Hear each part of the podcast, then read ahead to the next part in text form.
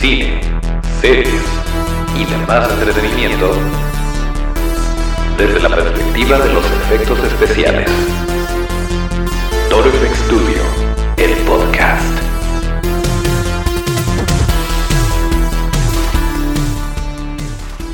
Así es, ya estamos de vuelta en otro martes de podcast y nos da mucho gusto que nos estén escuchando, nos da mucho gusto estar eh, llegando a ustedes a través de Spotify o de iTunes o tal vez de iVox o tal vez también de YouTube. Cuando funciona la cámara solemos grabar eh, un bonito video de su servidor hablando y esto lo subimos a YouTube. Si no, de cualquier forma, subimos una imagen y ponemos por ahí el audio de lo que haya sido el episodio en cuestión. Y el día de hoy estamos en el episodio número 51, en este bonito martes 6 de agosto de 2019. Ya estamos en agosto, ya estamos prácticamente cumpliendo 7 eh, meses con este bonito podcast. Y por cierto, acuérdense que además de podernos escuchar en todos esos lados que ya mencioné, nos pueden eh, encontrar en todas las redes. Estamos en, este, en Instagram, en Facebook, en Twitter, en TikTok, ya estamos. Y nos pueden encontrar como ToroFX Studio, arroba ToroFX Studio, arroba ToroFXSTUDIO. Yo soy Toncho Ábalos, por si no me conocen, qué padre, qué bueno que estén aquí. Y em, antes de continuar con la información que tenemos para el día de hoy, me gustaría hacer una pequeña aclaración. No es que se me haya olvidado mi aniversario, no es por eso que no haya habido viernes de podcast. Sí tenía muy presente el aniversario con la primera dama, pero lo que no tenía presente es que caí en viernes de podcast y que yo iba a tener que preparar ciertas cosas y que arreglar ciertos detalles y esto pues me impidió un poquito el, eh, el, grabar el episodio del día viernes y por eso aventamos ese pequeño boletín informativo. Pero bueno, ya estamos aquí, ya es martes, ya está por terminarse el ciclo escolar eh, si es que así se puede llamar, de cursos de verano en Sactun, esta escuela de animación que nos invitó a dar unas clases de efectos especiales eh, con látex, de efectos básicos, y de platicar con los muchachos un poquito de qué se trata todo este rollo de los efectos especiales prácticos y los efectos especiales de maquillaje. Y la verdad es que ha sido una experiencia bastante enriquecedora, bastante agradable, y pues por ahí se están agregando más y más los muchachos a, la familia de Toro FX Studio, y nos da mucho gusto y les mandamos un gran saludo y esperamos que si de veras le van a entrar a esto, que si de veras se van a poner a hacer sus propios proyectos, pues que con toda confianza nos contacten para que les podamos echar la mano en lo que podamos, en lo que sepamos y que eh, pues las personas que hacemos monstruitos y que hacemos todo este tipo de cosas podamos ser cada vez más para que crezca la industria y todas estas cosas bonitas. Pero bueno, eh, hablando de crecer la industria y hablando de gente a quien le gustan los monstruos, el día de hoy justamente eh, se le entregó a Guillermo del Toro. Bueno, sí, se le entregó un reconocimiento y aparte se puso en el eh, Hollywood Boulevard la estrella a nuestro santo patrono Guillermo del Toro. Ya es parte de todas estas celebridades cuyo nombre aparece eh, a través de estas calles en una bonita estrella en el Paseo de la Fama de Hollywood. Guillermo del Toro ya está ahí ya lo incluyeron y nos da mucho gusto y estuvo por ahí, se ven las fotitos, está con una banderota de México y se le ve muy contento, se le ve muy feliz y nosotros también estamos felices de que haya un representante tan digno y tan completo como lo es Guillermo del Toro eh, alrededor de todas estas estrellas, que bueno, hay, hay unas más relevantes que otras, pero definitivamente eh, pues está entre los grandes y es solo un paso más en la carrera de nuestro querido santo patrono. Qué bueno, qué padre, qué bien por él y bien por, em, pues por Hollywood, por haberlo reconocido. Eh, hablando de esto, ya les habíamos dicho que por fin logramos llegar a visitar el museo de En casa con mis monstruos. Y eh, pues les tenemos algunos tips, algunas noticias. Digo, definitivamente tienen que vivir la experiencia por ustedes mismos porque es algo que vale muchísimo la pena y que no es suficiente visitar una sola vez. Pero para que no los agarren en curva, si ustedes van, ya les platicamos qué hacer y qué no hacer si es que se ganan algún, algún boleto, alguna cortesía para el lunes. Pero si ustedes van como mortal, si se compran su boletito y entran como cualquier otra persona lo haría, eh, les recomendamos algunas cosillas, por ejemplo. Cuando tú entras, em, tienes oportunidad de ver una, una, tienda de souvenirs muy bonita, hay una cafetería, eh, venden cerveza también y bueno, ahí te la puedes pasar muy bien, estás esperando porque van entrando por grupos, aunque tú tengas el horario de las, decir, por decir, las 10 de la mañana, va a haber varios grupos de las 10 de la mañana y entonces de acuerdo a cómo van llegando les van dando las pulseras que son de diferentes colores y se van organizando, se van acomodando. Entonces, em, tú podrías decir, ¿sabes qué? A lo mejor no me compro el souvenir en este momento, a lo mejor no me tomo la cerveza en este momento o el café, me espero de regreso, primero eh, pues voy a estar bien atento a que ya me toque entrar, a que ya me toque formarme y entonces después del recorrido lo hago. Pues no. A menos que em, alguno de ustedes ya haya ido y les haya tocado alguna especie de trato preferencial o diferente, no te dejan regresar a ese bonito lugar. Tú haces el recorrido, te sales, hay más tiendas de souvenirs, sí, hay más lugares donde puedes conseguir estas cositas, pero ya no te dejan entrar a esa área que es la más bonita, que es donde todo el mundo se toma fotos, que es donde hay una réplica de Guillermo del Toro, donde te puedes tomar fotito. Eh, ahí ya no puedes regresar, solo lo puedes hacer mientras esperas a que te toque formarte y a que te toque entrar al recorrido. Así que eso ténganlo en cuenta. Otra cosa, en cuanto a los artículos, les voy a ser muy sincero, los Funcos, em, no compren el de Hellboy, por favor.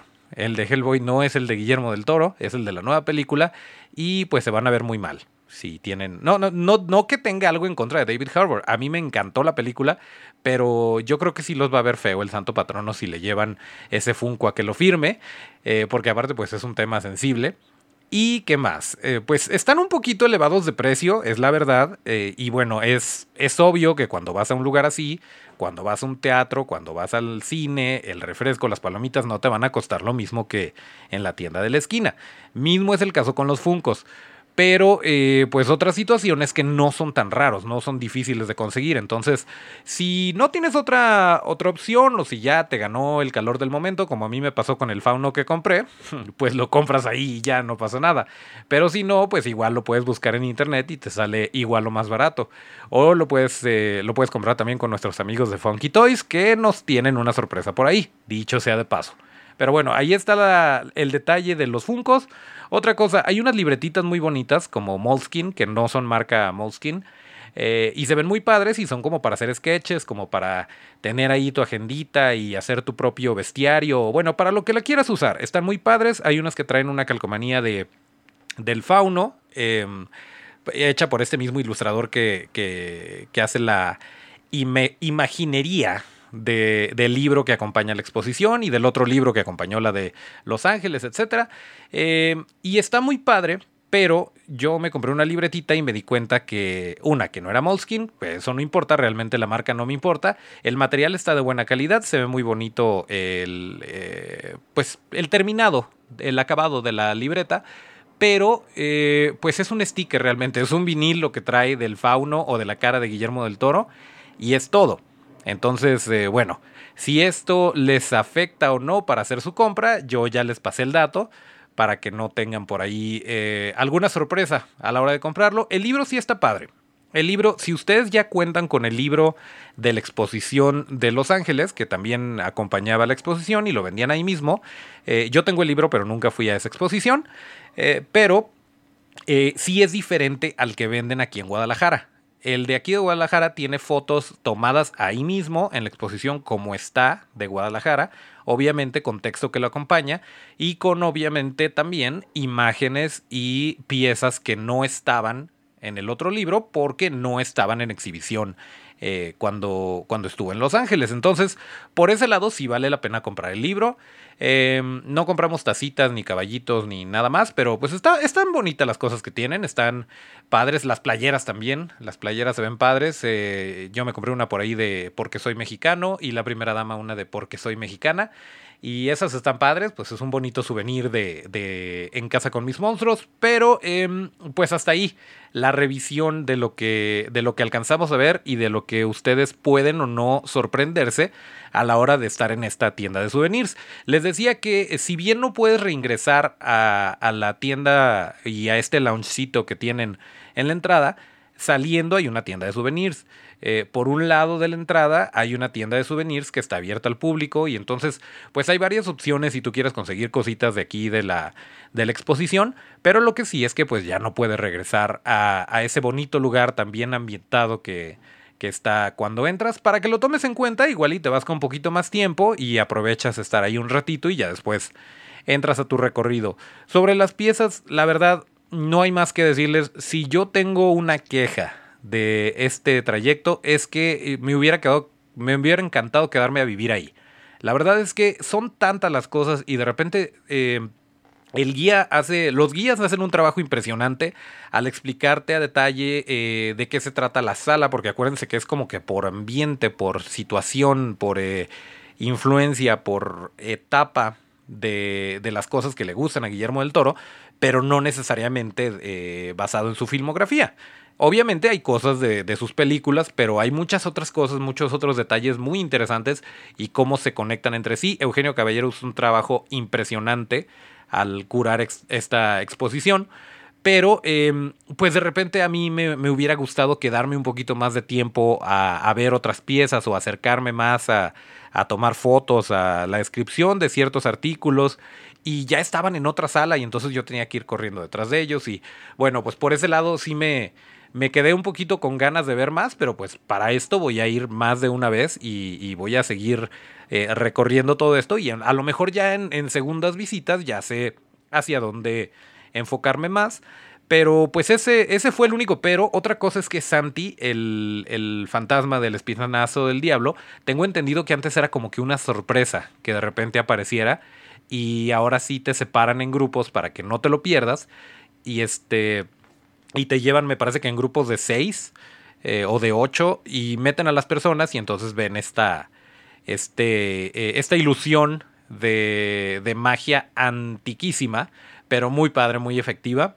Está muy bonito y, y, pues no se lo pierdan, eso sí, está muy padre. Y también nos recomendó el guía que no... Eh, que no tomáramos video en esa parte para que las personas que fueran yendo se, se dieran cuenta por ellos mismos, que vivieran la experiencia por ellos mismos. Y yo estoy muy de acuerdo, de hecho no tomé video porque quería eh, precisamente disfrutar la experiencia y aparte videos ya hay. Entonces, eh, no les voy a decir que lo busquen, la verdad, si tienen oportunidad, mejor vayan y sorpréndanse por ustedes mismos. Eh, ¿Y qué más? Pues hay, hay cosas muy, muy bonitas, muy padres.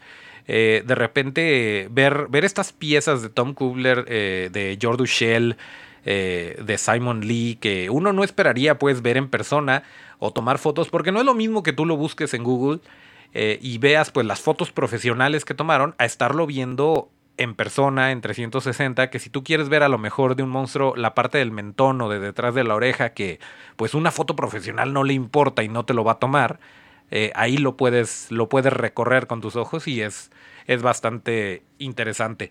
También eh, la ambientación, el sonido, el clima, eh, todo te hace sentir como que no estás en Guadalajara, estás en, en casa de Guillermo del Toro y pues eso, eso también le agrega muchísimo al recorrido. Pero bueno, si ustedes eh, no tienen oportunidad de ir y no les importa nada lo que estoy diciendo, ya vamos a terminar de, hablar de esto. Pero lo que sí les puedo decir es que vale muchísimo la pena. No se lo van a acabar en una sola sentada.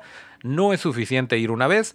Pero si nada más tienen oportunidad de ir una vez, eh, vayan cuanto antes. Se están acabando los boletos y en octubre se nos va. En octubre se va para siempre y, ya no va a estar en, en, exposición en ningún lugar del mundo. Así que pues creo que es una muy buena oportunidad, creo que no se puede desaprovechar. Y eh, Cheto está muy de acuerdo conmigo, si lo escuchan es el perrito, el perrito enfadoso de la casa. Ah, ahí están los dos, Cheto y Negro. En fin, eh, pues eso es lo que les tenemos de noticias hasta el momento sobre la exposición de En Casa con mis monstruos. Ojalá y tengan oportunidad de ir y nos cuenten qué es lo que les pareció.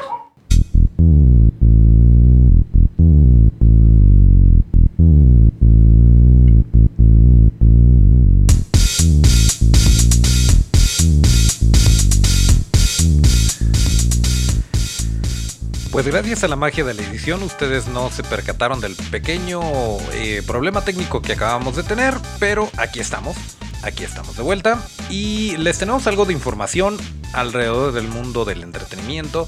Se acordarán ustedes probablemente de Andy Serkis, este señor que se hizo famoso por interpretar a Gollum en la saga de El Señor de los Anillos. La gran mayoría de sus papeles han sido por medio de motion capture, esta tecnología que mediante eh, magia negra y ciertos marcadores en la cara y ciertas cámaras especiales traducen la actuación, la interpretación del actor a eh, datos que lee la computadora y que después los eh, animadores utilizan para eh, darle vida a los personajes. En el caso de Gollum, por ejemplo, también él fue César o César en las nuevas películas del Planeta de los Simios. Y pues es muy característica su manera de actuar y de, de gesticular. También fue el líder supremo Snoke en las nuevas películas de Star Wars. Y bueno, por ahí dirigió una película que no salió en cines, pero que estuvo ahí en Netflix y al parecer le fue muy bien, que fue una secuela a la película de El libro de la selva. ¿Y qué más ha hecho? Eh, pues fue Ulysses Claw en el universo cinematográfico de Marvel. Entonces ha hecho un par de cosillas el señor Andy Serkis. Eh, no es ningún novato, ya lleva rato en el medio, aunque no haya dirigido gran cosa, pero creo que precisamente por esto tiene mucho que aportar a lo siguiente. Resulta que le acaban de dar eh, luz verde, le acaba, de confirmar que él va a ser el encargado de dirigir la película de Venom 2.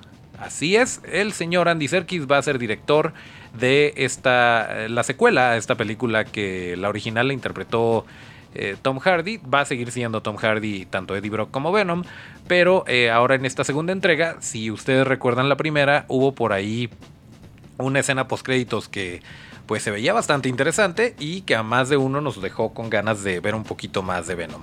Entonces, eh, pues él se va a encargar de esto.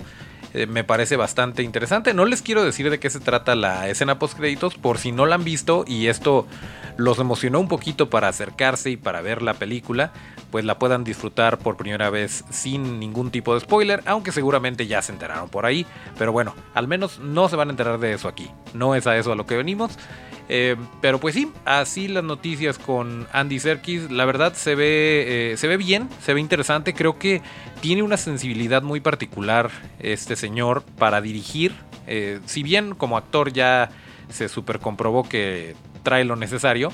Como director creo que sí le puede dar un giro bastante interesante a esta saga. Creo que tiene bastante posibilidad de que le vaya bien a la película. Y obviamente pues estas, estos estudios nunca pierden. Así que eh, de cualquier manera, es muy probable que veamos un Venom 3, pero pues por lo pronto ojalá y le vaya bien a la 2 y ojalá y nos deje con un mejor sabor de boca de lo que fue la primera versión.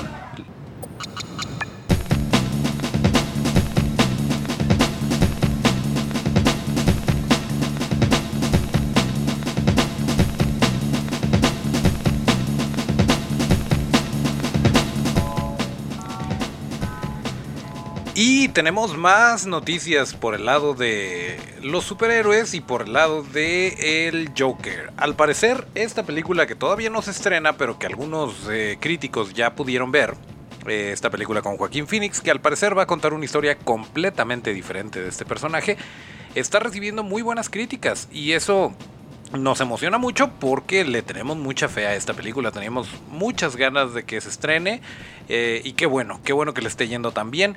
Eh, según lo que dicen, la actuación de Joaquín Phoenix sí es sin precedentes y que está muy bien. Y eh, al parecer se está contando una historia que no necesariamente se basa en un cómic en particular, en una línea argumental o en alguna serie de cómics como ha sido anteriormente, que de repente las combinan, de repente agarran historias eh, o partes de una historia y las combinan con otras. En este caso no. Al parecer sí, eh, pues sigue siendo el mismo personaje, pero su historia de origen y la manera en la que se cuenta es completamente diferente, es algo nuevo y refrescante y esto nos parece muy bien, nos parece muy prometedor y muy interesante. Eh, obviamente una vez que la hayamos visto y una vez que se estrene y todo, la vamos a estar comentando por aquí. Pero por lo pronto, pues qué bueno, qué bueno, creo que es lo ideal, lo mejor que pudieron haber hecho para este personaje, para un personaje de este tamaño y de esta calidad eh, y con tantos fans. Eh, pues creo que lo ideal es reinventarse, irse por otro lado y no necesariamente seguir algo que, pues un camino que ya se ha pavimentado antes, eh, que bueno, prácticamente es lo que hizo Heath Ledger con su Joker, que fue y bueno, obviamente Christopher Nolan, que fue completamente alejado de lo que pudo llegar a haber hecho Jack Nicholson. Eh, incluso Jack Nicholson a lo mejor se parecía más al de George Romero.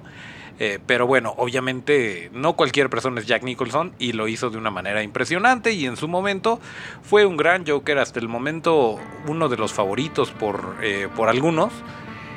Y bueno, después llega Heath Ledger y la rompe con todo, hasta el punto de Jared Leto y bueno, de eso, de eso y del, del Joker de Gotham pues no se habla mucho, pero este parece que sí, sí le va a aportar algo nuevo y algo muy padre a la saga. Eh, y digo a la saga como eh, la historia en general del personaje del Joker, no necesariamente que esté ligado a alguna otra película, porque no lo está realmente. Pero pues esto nos, nos llena de esperanza y eh, de anticipación por ver esta nueva película. Pero bueno, eso es lo que se sabe hasta el momento. De hecho, por ahí se está considerando, al parecer, ¿se acuerdan que también hablamos de la película de Batman, de Matt Reeves? Y hay un rumor, y se lo digo como tal, es un rumor, no está confirmado. Eh, de repente hay gente que está metida en los estudios, que como que escucha en el pasillo algo, y se está hablando de que se incluya a Paul Walter Hauser, eh, quien apareció en El infiltrado del Ku Klux Klan o Black Klansman, eh, que apareció también en I, y que sería una buena opción para interpretar a Oswald Cobblepot a quien también conocemos como el pingüino. Eh, en, esta película que se va a llamar The Batman y que va a tener a Robert Pattinson como, como el estelar, como Batman y Bruce Wayne. Pero eh, pues hasta el momento no se sabe. Y con la película estrenándose en 2021 pues todavía hay tiempo para, para especular y para ver eh, qué, qué, tanto es cierto esto y hacia dónde se va la, la película, la trama.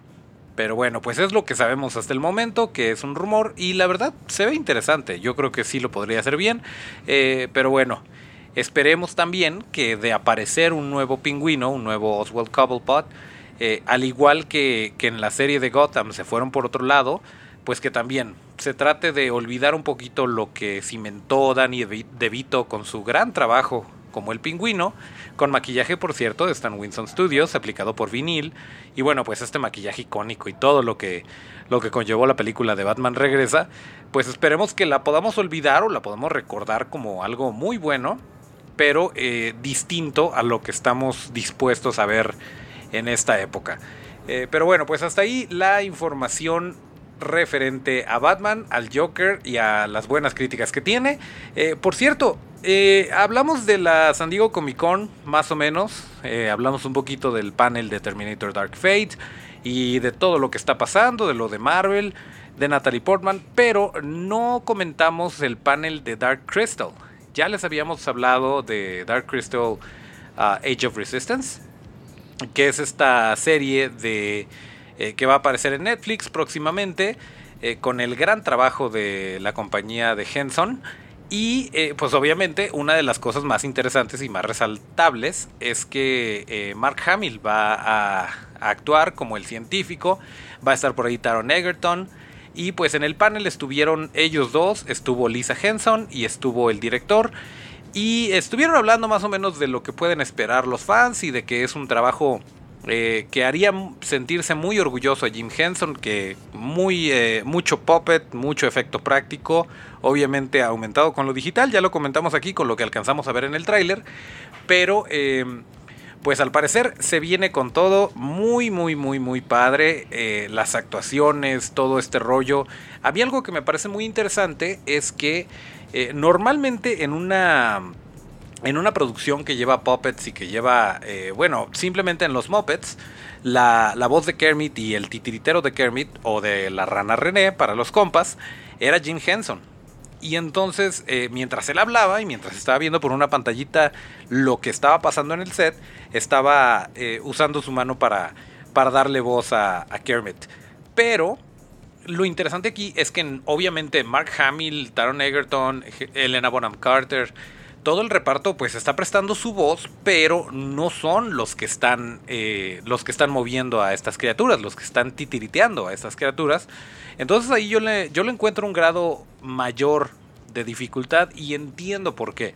Entiendo por qué, por muy talentoso que pudo haber sido eh, el operador del científico en esta serie, eh, pues que le hayan dado el papel a Mark Hamill, porque aparte de todo, aparte de ser una persona súper carismática, de ser un ícono en la cultura pop y de ser un gran actor, es un gran actor de voz. Ya lo hemos visto en su trabajo como el Joker, ya lo hemos visto en distintas interpretaciones, incluso en Chucky, eh, esta última, que es de lo más rescatable, tanto la historia y el giro que le dieron al personaje, como la actuación de Mark Hamill como, como Chucky. Entonces, em, me pareció muy interesante que, que, no son las mismas personas y muy aplaudible que Mark Hamill cuando está hablando de, de todo lo que sucedió en el set y de todo lo que agradece a la producción, menciona mucho a los titiriteros y al equipo que le está dando vida a estas criaturas, tanto a los Gelflings como a, bueno, a todos los personajes que aparecen ahí, porque evidentemente ninguno de ellos es humano.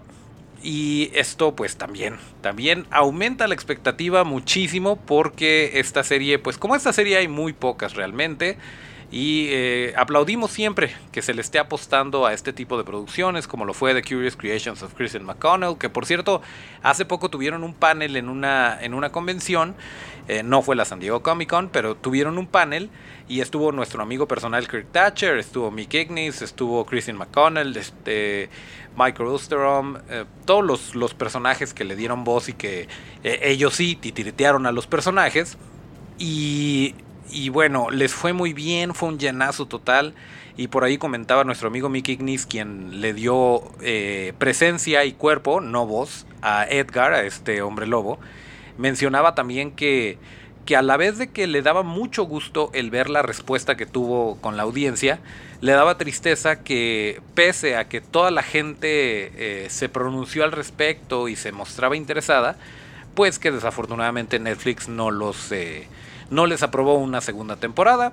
Pero no todo está escrito. Yo creo que en algún momento alguna otra productora, alguna otra distribuidora dirá yo sí le entro y vamos a aventarnos una segunda temporada o algo similar, algún otro formato, pero con, con el mismo elenco que es talentosísimo. Si tienen la oportunidad, échense la vuelta si es que no la han visto. The Curious Creations of Kristen McConnell o Las Curiosas Creaciones de Christine McConnell. Eh, así es como lo pueden encontrar en, eh, en Netflix. ¿Y qué más tenemos? Pues estamos a nada de que se estrene Once Upon a Time in Hollywood. Esta película de Quentin Tarantino, donde va a actuar eh, Leonardo DiCaprio, Brad Pitt. Por ahí estuvieron echándose la vuelta junto con Margot Robbie. hablando de, de, la película y de lo que significó para ellos y de cómo se la pasaron. Y eh, pues una de las cosas que resaltan, obviamente eh, habla, pues Margot Robbie interpreta a Sharon Tate y sale Charles Manson. Y los que sabemos de la historia de Charles Manson y de Sharon Tate sabemos que no terminó muy bien.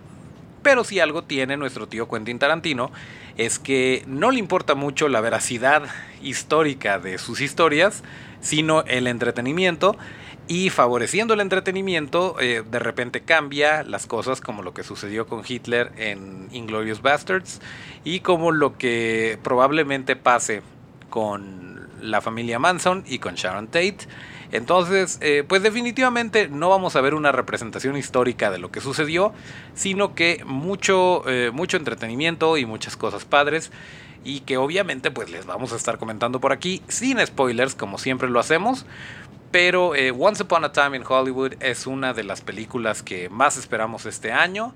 Eh, y pues bueno, si tienen oportunidad también véanla en cuanto salga para que podamos estar en la misma sintonía. Aunque no estemos dando spoilers, siempre es muy interesante pues ver los comentarios de distintos puntos de vista y entonces poder discutir todo lo que todo lo que está sucediendo. Eh, por ahí van a notar, por cierto, si nos están escuchando a través de YouTube, eh, y viendo a través de YouTube van a notar también que hemos tenido ciertos problemitas. Eh, creo que es de los pocos episodios en donde hemos tenido tantos cortes, pero lo importante era salir a tiempo. Lo importante era salir para que los amigos FXeros tuvieran su martes de podcast y a partir de aquí siguiéramos de corrido con los episodios como deben de ser. Em, así que pues ahí disculpen de repente los cortes que, que puede haber. Tratamos, tratamos realmente de platicar todo lo que está sucediendo alrededor del entretenimiento, sí darle su giro, em, basándonos en los efectos especiales y en el maquillaje y en quién hizo qué y en cómo hicieron qué. Eh, y que sea como una plática eh, casual, como un amigo suyo que les está platicando lo que hay últimamente, por si ustedes no están enterados. Pero desafortunadamente a veces sí tenemos que cortar, ya sea porque ladraron los perros, porque tocaron la puerta, porque hubo problemas técnicos. Pero lo importante es estar ahí. Y nosotros les vamos a agradecer mucho que eh, nos apoyen con sus mensajes, con sus comentarios, que se suscriban en las plataformas de podcast, en el canal de YouTube también estamos, eh, no, yo sé que suena, suena como diría el, el amigo Jorge de Cuacarraquear, sé que suena influencer de provincia, pero la verdad es que sí tenemos varias cosas planeadas por ahí, tenemos varias cosas que estamos trabajando y que no podemos esperar para mostrárselas, pero aún no es el momento. Y, pues sí, sí va a haber bastantes sorpresas por ahí en el YouTube, entonces pues yo les recomiendo que estén pendientes, que se vayan suscribiendo, eh, no nada más a YouTube, sino a las plataformas de podcast para que tengan ustedes a la mano eh, eh, cada episodio nuevo. Y no solo esto, sino que también puedan que también puedan estar en contacto con nosotros. Ya saben que eh, pues las redes siempre las recomendamos y que no solamente somos un podcast, no solamente somos un estudio de efectos especiales, hacemos de todo y nos encanta estar en contacto con, con la gente y sobre todo con la gente que comparte nuestros gustos y nuestras aficiones. Y dicho lo anterior, vamos a ver si ahora sí nos sale la salida